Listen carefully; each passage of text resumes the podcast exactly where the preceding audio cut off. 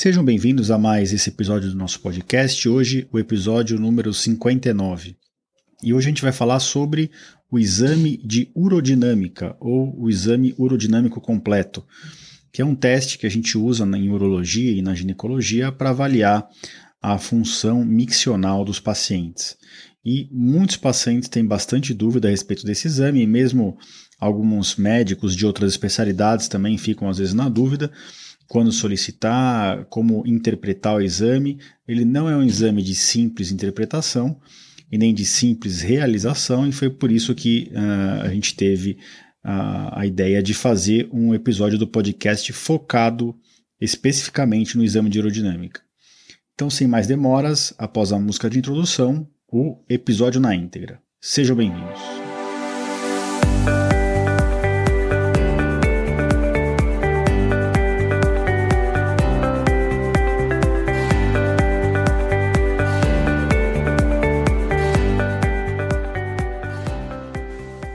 Bem-vindos ao podcast Conversa Aberta com o Urologista. Meu nome é Giovanni Marchini, sou médico urologista formado pela Faculdade de Medicina da USP e serei o anfitrião desse show.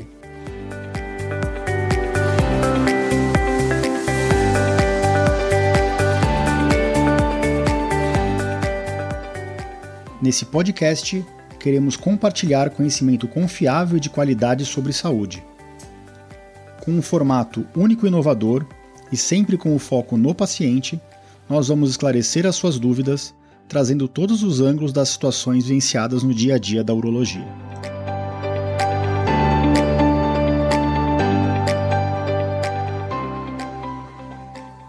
Sejam bem-vindas de volta ao nosso, ao nosso, podcast, Conversa Aberta com o Urologista. E antes de passar para o episódio propriamente dito, eu queria agradecer novamente as pessoas que têm é, deixado seus comentários nas redes sociais, dentro do meu site www.ourologista.com.br barra podcast. Lá você acessa todos os episódios de podcast que já foram publicados.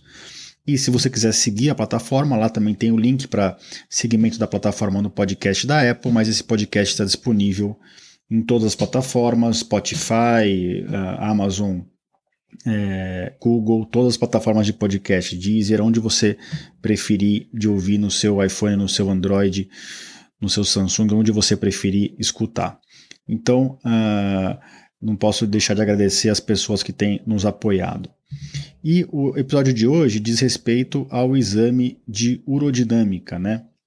Esse exame tão famoso e usado na urologia e também pelos médicos ginecologistas, principalmente são as duas especialidades que mais usam esse tipo de exame. E é um exame que gera muitas dúvidas, né, tanto nos médicos quanto nos pacientes, e essa é a ideia de fazer esse episódio aqui uh, para esclarecer essas dúvidas e para tentar desmistificar um pouquinho esse exame. Antes de falar do exame propriamente dito, eu queria dar uma pincelada sobre o funcionamento da nossa bexiga e trazer algumas, alguns dados interessantes para vocês, algumas curiosidades. Né?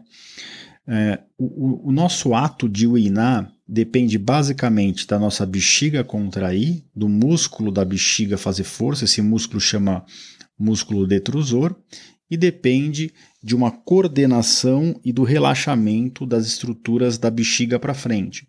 Então, o colo da bexiga, que é próxima da saída dela, tem que relaxar durante a contração da bexiga, e no homem a próstata tem que abrir, e a, na mulher a uretra tem que abrir. A, a contração do músculo da bexiga, do músculo detrusor, ela é involuntária. Ela, a gente não, nós não comandamos essa contração. O músculo que a gente comanda é o esfíncter uretral, aquele músculo que segura a urina, na verdade, que uh, está localizado na uretra, tanto do homem quanto na mulher. Né?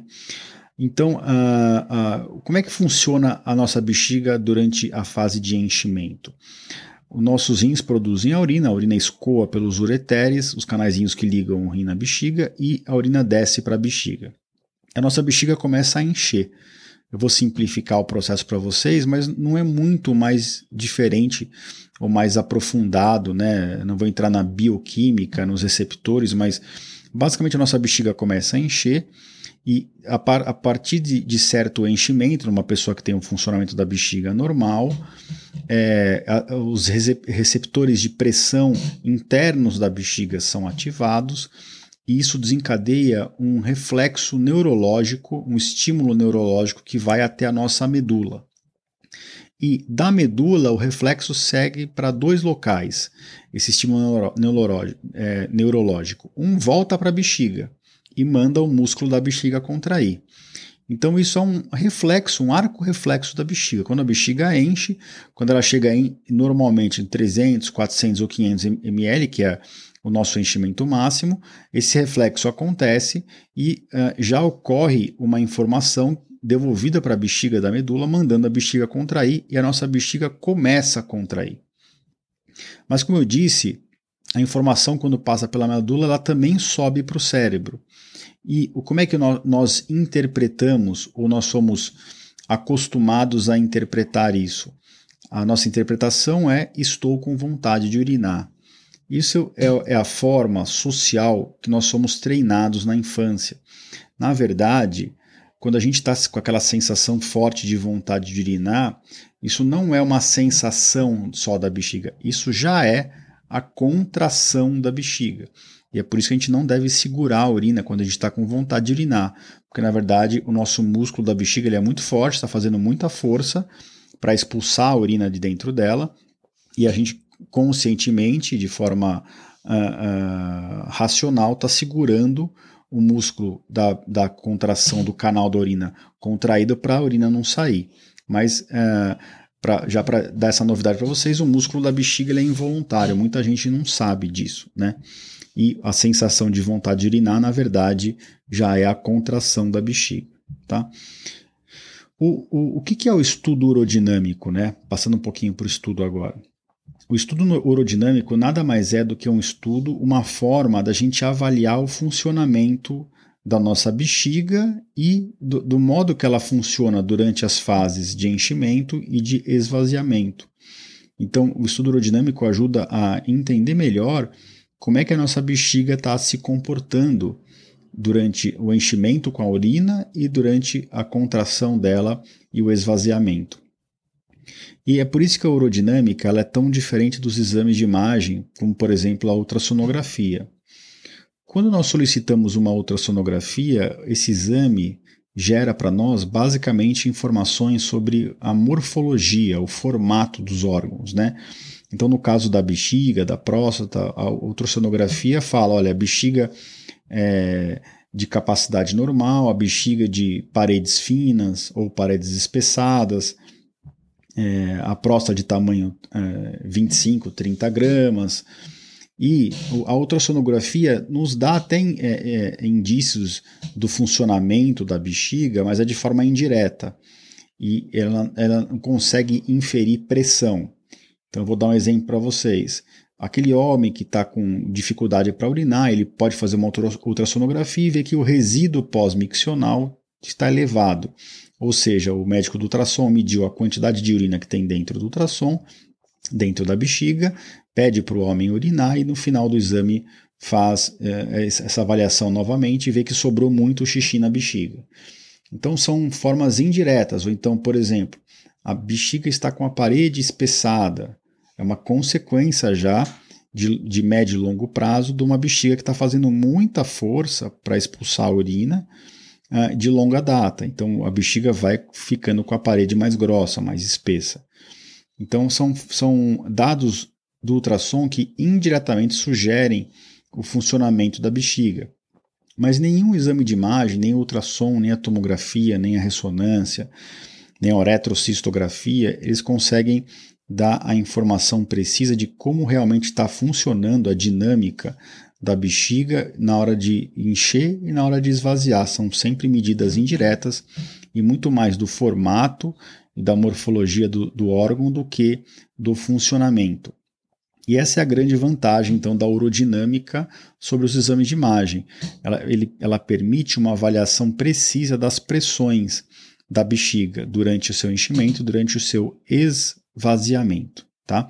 Essa é a grande vantagem. Na verdade, a gente não fica no dia a dia comparando qual exame é melhor? Na verdade, a gente considera hoje que os exames são complementares, né? A gente às vezes a, a, se vale do ultrassom ou da tomografia, mais comumente do ultrassom para avaliar a bexiga, e em algumas situações que eu vou explicar para vocês, quando gera dúvida, quando a gente não consegue bater o martelo do que está acontecendo dentro da bexiga naquela micção, aí sim a gente a, a, usa o estudo urodinâmico para prosseguir com essa investigação. Tá? E por que, que geralmente o exame de imagem vem antes? Porque o exame de imagem ele não é invasivo, né? É um gelzinho, gelzinho que vai na barriga e o médico do ultrassom avalia os órgãos externamente. O estudo urodinâmico ele implica na passagem de sondas. Como que é feito o estudo? Né? Como que o estudo urodinâmico é feito? Então, para eu poder medir é, o que, que acontece dentro da bexiga em termos pressóricos, né, em termos hidrodinâmicos, é, e para é, eu poder entender como é que a bexiga se comporta durante o enchimento e o esvaziamento, eu preciso fazer a, a seguinte manobra.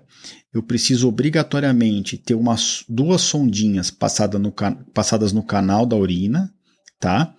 É, por quê? Por uma dessas sondas eu vou injetar soro lentamente dentro da bexiga e pela outra sonda eu vou medir as pressões dentro da bexiga, tá? Só que a gente tem que lembrar que a pressão dentro da bexiga não é uma medida exata do músculo da bexiga. Porque a pressão que a gente mede bexiga, dentro da bexiga, ela é a somatória da pressão do nosso abdômen, né, a pressão abdominal, mais a pressão do músculo da bexiga. São duas pressões que estão se somando para gerar aquela pressão final, que é a pressão que eu estou medindo dentro da bexiga. Então, se eu só avaliar a pressão dentro da bexiga, na verdade eu não posso inferir que aquilo é a pressão do músculo detrusor da bexiga. E para fazer essa conta, então, o que, que eu tenho que fazer? Eu preciso de uma terceira sonda, que na verdade é uma sonda especial adaptada, é uma sondinha que a gente põe um, um dedo de luva, um balãozinho, né? tem uns que vem pronta, outros que a gente constrói, e precisa ir uma sondinha por via transretal. Tá? É, essa sonda via transetal mede a pressão abdominal. Então, se eu tenho a pressão abdominal medida pela sonda transetal, e se eu tenho a pressão total, que é medida dentro da bexiga, pela sondinha da bexiga, eu consigo de forma indireta fazer uma subtração. Então, a pressão da sonda dentro da bexiga menos a pressão da sonda é, do reto é a pressão do músculo detrusor. E aí eu, eu gero um gráfico na, na urodinâmica que a gente vê três pressões, né? a pressão abdominal, a pressão total e a pressão do detrusor. E a pressão do detrusor nada mais é do que uma subtração da pressão total, que é a medida dentro da bexiga, é, menos a pressão abdominal. Tá ok? Então, isso, isso muito médico não sabe que o exame é feito assim, tá? E ou seja, já ficou claro aqui, né? O exame aerodinâmico não é um exame simples de ser feito, nem simples de ser interpretado. Você tem que conhecer toda a teoria e não é um exame não invasivo. Você implica nas passagens de sonda. Apesar da sonda retal ser desconfortável, ali já é uma região contaminada, diferente da bexiga, que as sondinhas são chatas de passar, mas ali é uma região estéril. Então, o exame tem que ser feito com toda a técnica séptica, com cuidado para não gerar uh, uma infecção urinária, que nem eu vou comentar daqui a pouquinho para vocês. Então, quais são as fases do estudo urodinâmico? Agora que eu já dei uma, essa pincelada inicial, o estudo urodinâmico ele consiste de três fases. A primeira fase a gente chama de urofluxometria ou seja, medir o fluxo da urina. Essa primeira frase é, é, chama urofluxometria livre, tá? E por que livre? Porque você está fazendo essa fase livre de sondas, livre de sonda no reto e sonda na bexiga. Então a primeira fase do exame é o paciente enche a bexiga, tomando bastante água, na hora que ele estiver sentindo vontade de, de, urinar, ele avisa e aí o médico e o enfermeiro liberam para ele urinar dentro dessa máquina é, especial. É como se fosse um piniquinho adaptado, vai. Em geral, a gente pede para o paciente urinar uh, da mesma forma que ele urina em casa, então se está acostumado a urinar de pé, de pé, se é de sentado, é sentado. É, pra, é como se fosse uma, uma imitação do ato de urinar em casa, para ser o mais fidedigno possível da realidade. E aí o paciente urina dentro desse, dessa maquininha, que, é, que na verdade é o formato de um, de um vaso sanitário, e essa máquina mede a velocidade do fluxo da urina. Então, a primeira fase é essa fase. É, muitas vezes a gente pede para os pacientes só essa primeira fase. Esse exame pode ser feito, chama urofluxometria livre. Para pacientes prostáticos meus, é o exame que eu mais solicito. Eu, nem sempre peço, né, uma minoria dos casos que a gente pede o exame urodinâmico completo. Muitas vezes, só com essa fase de urofluxometria livre, a gente já consegue uh, tirar as nossas conclusões. Tá? Quando o fluxo livre vem baixo, a gente nem sempre sabe se a bexiga está fazendo força, né? Que nem eu disse, para urinar, precisa do canal estar tá aberto e da bexiga fazer força. Então, se o jato veio fraco, a gente não sabe se ele está fraco uh, só pelo exame, né? Porque o canal não abriu direito, a próstata obstruindo, por exemplo, ou tem um estreitamento no canal, mesmo em mulheres pode acontecer, ou a bexiga que não está fazendo força o suficiente. Então, uh, quando pela história exame clínico a gente não consegue fazer essa diferenciação, a gente acaba solicitando o estudo urodinâmico completo. Então, essa é a primeira fase, urofluxometria livre. Tá? Após essa primeira fase, o paciente deita numa mesa especial, numa maca especial, e aí são colocadas as sondinhas pelo enfermeiro ali da, do exame de urodinâmica ou pelo médico. Né? São colocadas as sondinhas, é, é, é desconfortável, não é um exame fácil, simples de fazer, mas também não, não é uma dor intensa, tá? É colocada xilocaína nas sondas para não ter dor, para lubrificar bem o canal. E aí o paciente senta nesse vaso sanitário especial para começar a segunda fase do exame.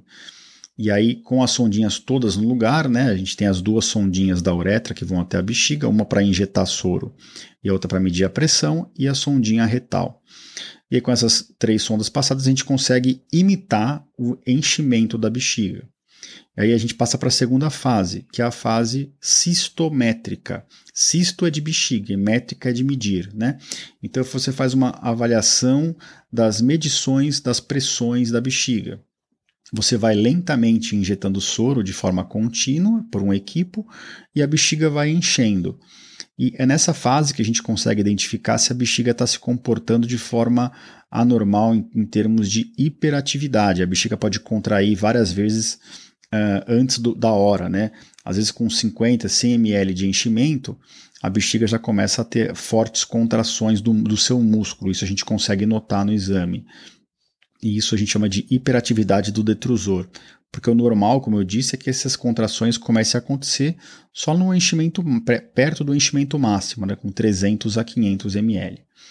E é nessa fase cistométrica também que a gente avalia se está tendo perda urinária. Né? Esse é um exame muito solicitado para incontinência urinária, é, de urgência ou de esforço. Então, aquela mulher ou aquele homem que tem incontinência urinária, que perde urina, ah, doutor, eu perco urina é, chegando em casa ou toda hora eu tenho que sair correndo para ir no banheiro. Parece uma incontinência urinária de urgência. E aí a hipótese é que a bexiga pode estar hiperativa. Então, se a gente vê a bexiga contrair forte antes da hora nessa fase e gotejar um pouquinho de urina em volta das sondas do canal do xixi, está caracterizada a hiperatividade com perdas urinárias.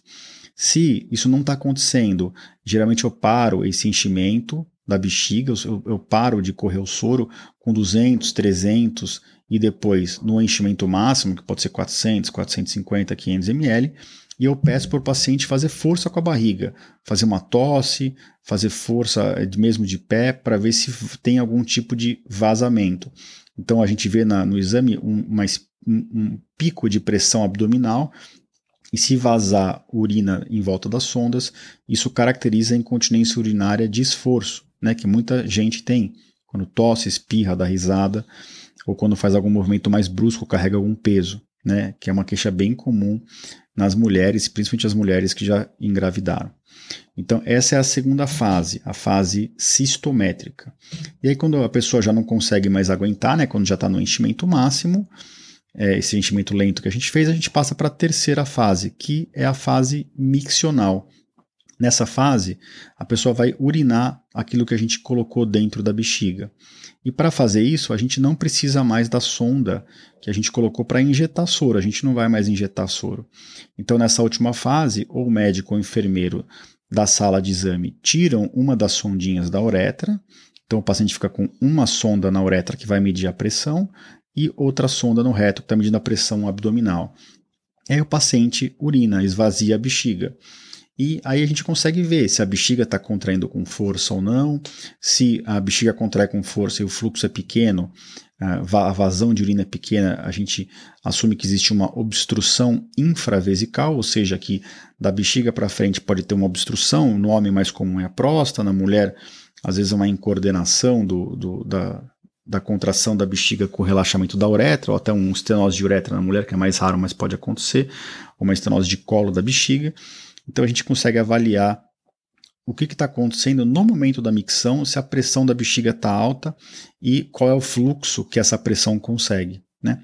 Então a gente consegue avaliar exatamente o que está acontecendo na fase uh, miccional e no final do exame, antes de tirar essa última sondinha da bexiga, a gente abre essa sondinha para ver quanto teve de resíduo né, na bexiga.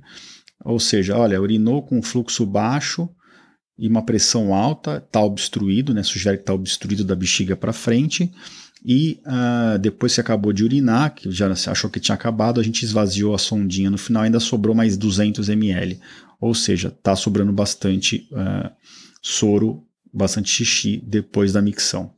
Então, você vê que o exame dá muitas informações para a gente, né? Mas é importante que o médico que está realizando o exame e o médico que está interpretando saibam, saibam interpretar muito bem esse estudo, né? E que o paciente tem que ficar acordado o tempo inteiro durante o exame, né? Esse exame não é feito com anestesia, só local, não tem anestesia geral, porque o paciente participa ativamente de todas as fases do estudo, né? Quais são os cuidados né, que eu preciso ter para realizar esse tipo de estudo e os riscos? Né? Então, obrigatoriamente, para fazer esse tipo de estudo, você tem que. Uh, o paciente tem que estar tá acordado e o paciente não pode estar com uma infecção urinária. Tá? E o principal risco desse exame é, tem risco de machucar a uretra, de machucar o canal, de ter um pouco de sangramento, mas o principal risco é a própria infecção urinária. Então é muito comum que nós, urologistas, ou mesmo os laboratórios onde se realiza esse tipo de exame, prescrevam antibióticos profiláticos para fazer um dia antes ou no, iniciando no momento do exame. Né? Não, nunca façam esse exame sem antibiótico profilático, senão o risco de infecção urinária é altíssimo. E como eu disse, nunca faço esse exame em vigência de infecção urinária, né? Obrigatoriamente tem que ter uma urina 1 normal e uma urocultura negativa, porque se você fizer esse estudo com infecção urinária, você pode piorar essa infecção e até causar uma sepse, né? Uma, uma, uma bacteremia, uma bactéria aí sair da urina e para o sangue. Isso pode uh, gerar certa gravidade, tá? Não tem tantos outros riscos, né? Lógico que quando você enche a bexiga, a pessoa pode ter algum reflexo vagal, pode ter um mal-estar, uma, uma náusea, isso é muito comum em paraplégicos, né, que, que é, uma, é uma, um grupo de pacientes que a gente, que a gente faz bastante esse exame para entender o que está acontecendo na bexiga daquele paciente que teve o seu eixo medular alterado né, durante um trauma por, por um ou por outro motivo. Tá? Mas os principais são esses: risco de infecção urinária, risco dessas, desses reflexos vagais e uh, risco de, de ter algum machucado no canal, principalmente nos homens, né? mas em geral quem faz esse exame nos laboratórios é muito bem treinado para que isso não aconteça. Tá? Então, uh, antes de terminar aqui o episódio, eu espero que vocês tenham gostado e entendido o que, que é esse exame, né? Eu queria dizer para vocês quais são as situações em que a gente mais indica esse exame, né? Eu já comentei algumas aqui, mas eu vou recapitular para vocês e, e dizer uh, uh, qual é o nosso raciocínio, né?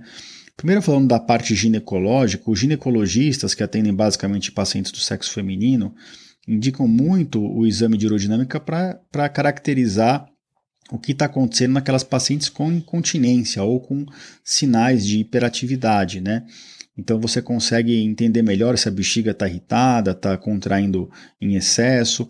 E para as pacientes com, com incontinência urinária, é importante para diferenciar mesmo que a, que a queixa clínica seja muito clássica, olha, eu perco urina ao tossir, ou então eu perco urina por urgência, tenho que sair correndo para ir no banheiro, que são duas incontinências totalmente diferentes. A gente costuma, e os ginecologistas também, pedir o exame de urodinâmica para bater o martelo. Né? Às vezes acontece do paciente falar, eu tenho perda urinária ao esforço, e aí você faz a urodinâmica e vê que também tem hiperatividade na bexiga, não é só perda ao esforço, e vice-versa. Né? Então, é uma indicação muito comum, perdas urinárias, tanto em homem quanto em mulher, mas principalmente nas mulheres. Tá? E a gente usa muito em pacientes uh, uh, do sexo masculino para avaliar o que está acontecendo na, no relacionamento entre a bexiga e o canal da urina e a próstata. Então, por exemplo, ah, aquele homem está com dificuldade para urinar, um homem de 50 anos, sem nenhuma comorbidade, não é hipertenso, nem diabético, nada, não usa medicamentos, está com dificuldade para urinar, a gente uh, uh, pode ou não já entrar com remédio, mas muitas vezes a gente pede um ultrassom com medida de resíduo para ver quanto está sobrando e pede uma urofluxometria livre para não ter que fazer um exame invasivo nesse paciente, tá? Muitas vezes a gente usa o fluxo livre. Mas existem alguns pacientes em algumas situações em que a gente tem que entender um pouquinho melhor para não dar um passo errado o que está acontecendo na dinâmica entre a bexiga e a próstata. E quem que são esses pacientes? Os pacientes que são muito idosos, os pacientes que têm próstata muito pequena, então próstata de 25, 30 gramas e muita dificuldade para urinar, será mesmo que a próstata que está obstruindo o canal ou será que a bexiga que não está contraindo? Os pacientes diabéticos, imunossuprimidos, às vezes é paciente que não tem uma contração boa da bexiga, os pacientes que tiveram trauma raquimedular, que nem eu já comentei, pacientes que tiveram AVC ou que são acamados, então, sempre que eu tiver uma dúvida, que eu não consegui bater o martelo, que a culpada pela dificuldade de urinar é a próstata, que eu tenho uma chance um pouquinho maior da, da, da culpa, da responsável ser o componente da bexiga, aí eu preciso fazer a aerodinâmica completa, não dá para fazer só o fluxo livre. Né? E por que, que isso é importante? Que eu não posso garantir para um paciente que se eu fizer uma raspagem de próstata ele vai voltar a urinar com jato forte, se eu não tiver certeza que o problema é a próstata. Né? Se o problema for a bexiga, o principal, não consigo garantir isso para ele. Muitas vezes acaba caindo no mesmo tratamento, né? a raspagem para facilitar o, trabalho da bexiga ou da prensa abdominal, né? Da, de fazer pressão com a barriga para expulsar o xixi. Mas às vezes eu preciso ter uma noção melhor de como está funcionando essa bexiga no pré-operatório. A semana passada mesmo, eu avaliei um paciente no consultório que, que aconteceu isso. A bexiga dele está cabendo no ultrassom quase 800, 900 ml de urina. E a próstata dele não é muito grande. Esse paciente tem que fazer uma urodinâmica. Né? Não posso falar que a culpa é da próstata. É raro a próstata gerar esse grau de lesão na bexiga, dificuldade para urinar, de distender tanto a bexiga.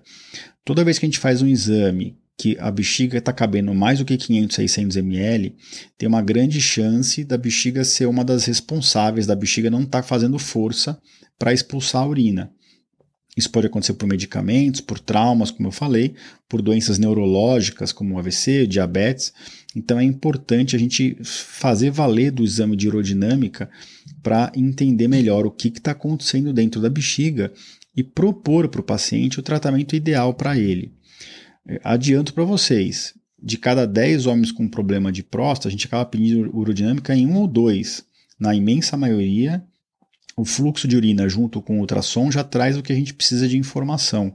Mas quando a gente tem dúvidas, quando a gente quer aconselhar o paciente de forma mais uh, uh, específica, quando o próprio paciente nos cobra em relação a isso, olha, mas eu vou urinar com jato forte, a próstata é realmente o que está obstruindo o canal ou, é, ou eu não estou conseguindo urinar porque a minha bexiga não, não contrai forte. Aí eu preciso fazer valer do estudo urodinâmico. E antes de terminar, eu só queria dizer para vocês que existe ainda um, um exame que, além do estudo urodinâmico, avalia o formato da bexiga é, concomitante, que chama videourodinâmica. O que, que é isso? É o estudo urodinâmico realizado, só que em vez de injetar só soro na bexiga, na hora que eu estiver enchendo a bexiga, eu injeto contraste junto. E ao longo do estudo, eu vou usando a radioscopia, né, que é como se fosse um raio-x em tempo real, para entender o que está acontecendo com aquela bexiga com o fluxo de urina. Então, isso é, a gente faz bastante em crianças com problemas miccionais, com malformações. É um exame ainda mais específico, mais aprofundado, que a gente usa, que a gente junta a parte é, funcional da urodinâmica com a parte anatômica, morfológica de um exame contrastado, contraste só na bexiga, tá? não tem nada de absorção para o sangue. A gente usa isso em adultos e em crianças, mas mais em crianças. E não é um exame que é feito em qualquer lugar, é um exame bem específico, tem que ser feito em centros de referência. E nós não temos muitos desses no Brasil, nem em São Paulo tem muito, imagina no resto do Brasil, né? Em lugares mais afastados de grandes centros é mais difícil de conseguir esses exames. Bom, eu espero que tenha sido um episódio de valia.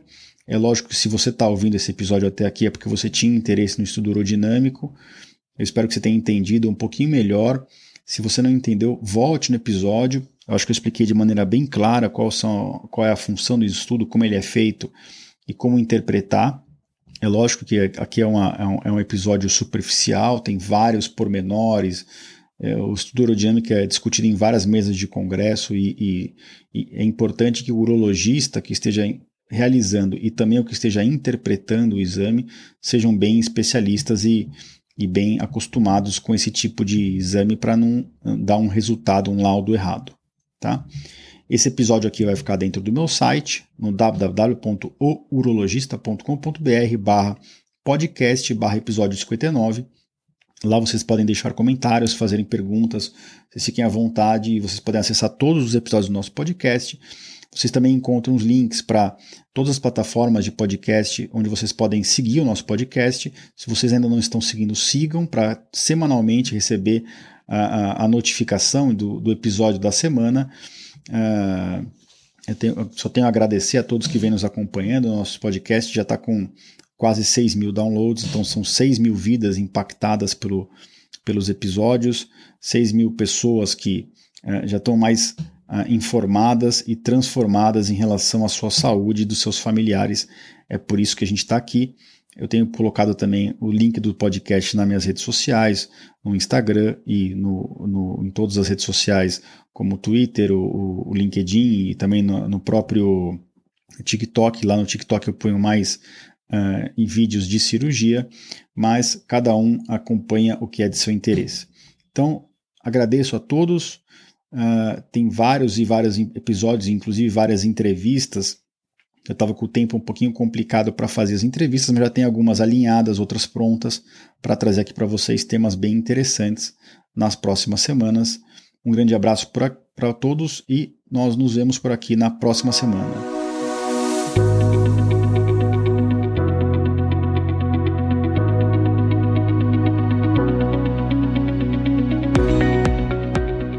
Você ouviu a mais um episódio do podcast Conversa Aberta com o Urologista. Mais uma vez, obrigado e até o próximo.